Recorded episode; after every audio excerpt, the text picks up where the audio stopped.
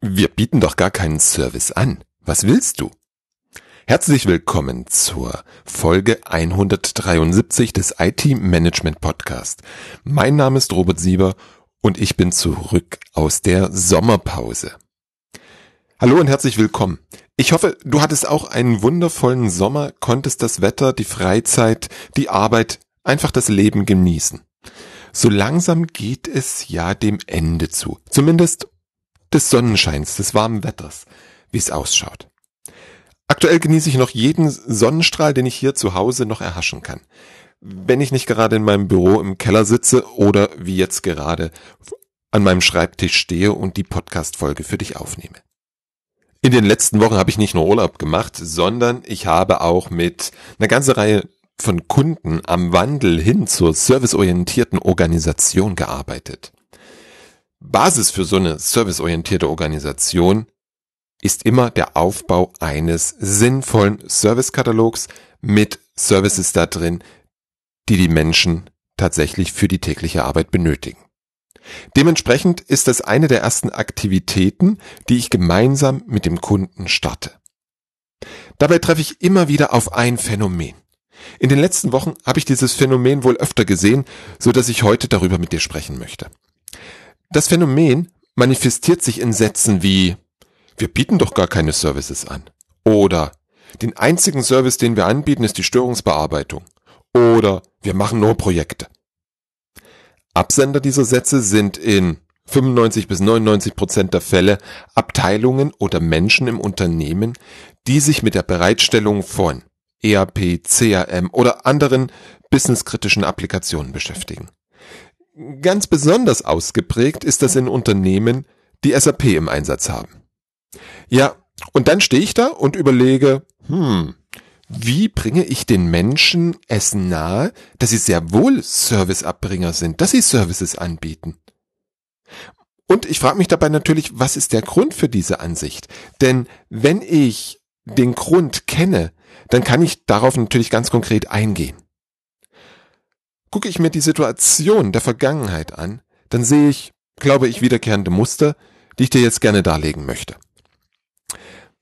Vielfach wird das Wort Service mit dem Wort Support gleichgesetzt. Dazu kommt ja dann noch die Ansicht, dass nur das Service Desk auch wirklich diesen Service-Support erbringt. Ich meine, steckt ja auch im Namen drin. Ist ja total logisch, oder? Hm, das ist eine durchaus verbreitete Sichtweise und tritt häufig in Kombination mit der Annahme ein, dass das Beseitigen von Störungen an sich ein Service sei. Das lässt sich in der Regel ziemlich schnell gerade ziehen, indem ich den Menschen klar mache, dass Störungen beseitigen zu jedem Service dazugehört. Denn jeder Service wird irgendwann gestört sein. Und dazu brauche ich dann den entsprechenden Prozess. Der Service wiederum ist aber die Erfüllung eines bestimmten Kundenbedürfnisses. Zeig mir bitte den Kunden, der das Bedürfnis nach Störungen hat. Und genau diesen Unterschied herauszuarbeiten, ist dann der nächste Schritt, um klarzumachen, was die Serviceleistung der einzelnen Abteilung bzw. der einzelnen Menschen ist. Das für mich Spannende ist, dass wir bei den Applikationen ja am Herzstück der Unternehmens-IT sind. Ohne die brauchen wir den Rest der IT eigentlich gar nicht. Wozu brauche ich Storage? Wozu brauche ich Virtualisierung? Wenn darauf nicht irgendwelche Applikationen laufen. Und da sind wir bei den wirklich richtig echten Business Services, da wo wir als IT ja hinwollen. Wenn es dieser Punkt, also Verwechslung Service und Support nicht ist, dann haben wir als nächsten Fall, dass die Menschen auf ihre einzelne Applikation konzentriert sind.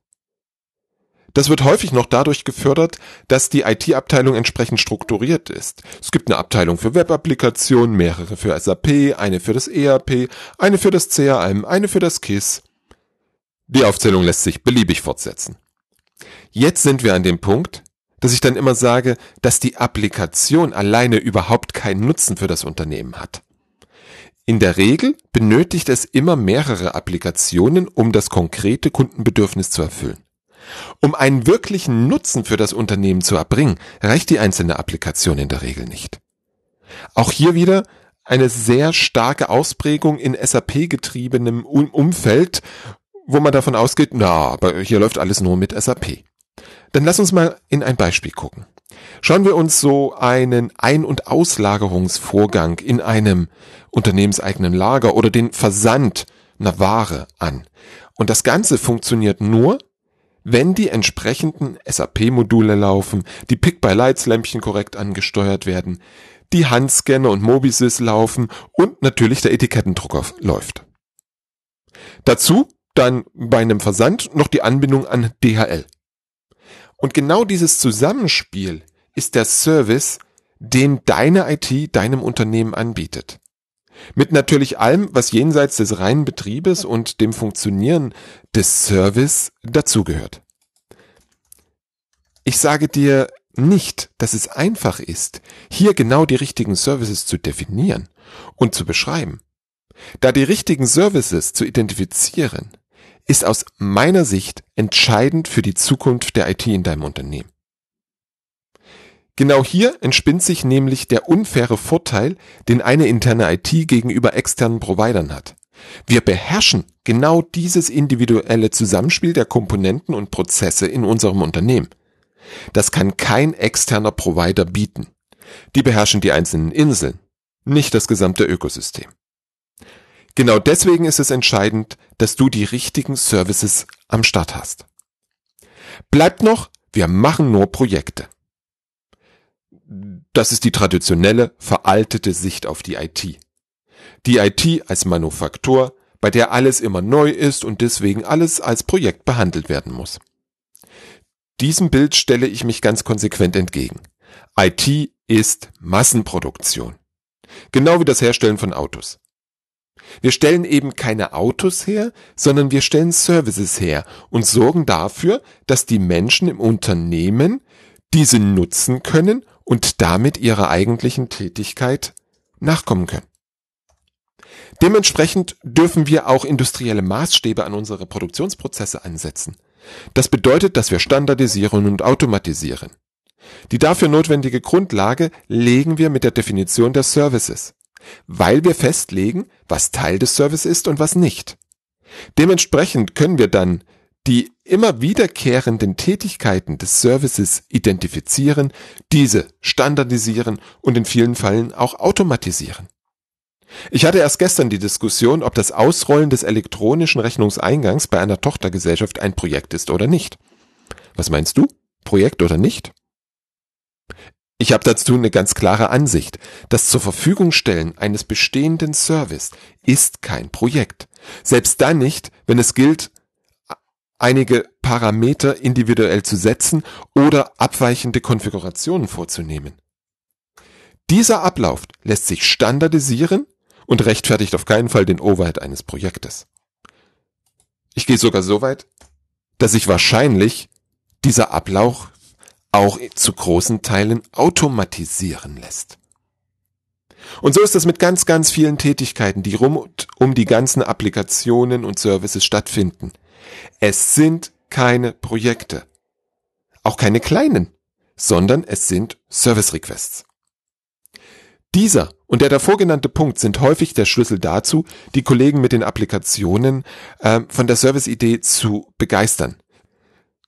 Zumindest spätestens dann, wenn wir die ersten Services definiert, beschrieben, umgesetzt haben und sie erleben, dass es ihnen viele Vorteile bringt. Was erlebst du bei dir im Unternehmen für Widerstände, wenn es um die Etablierung von Services und Serviceorientierung geht? Nutze bitte gern die Kommentarfunktion im Blog und lass uns darüber reden. Ich bin gespannt, was dir so den lieben langen Tag widerfährt.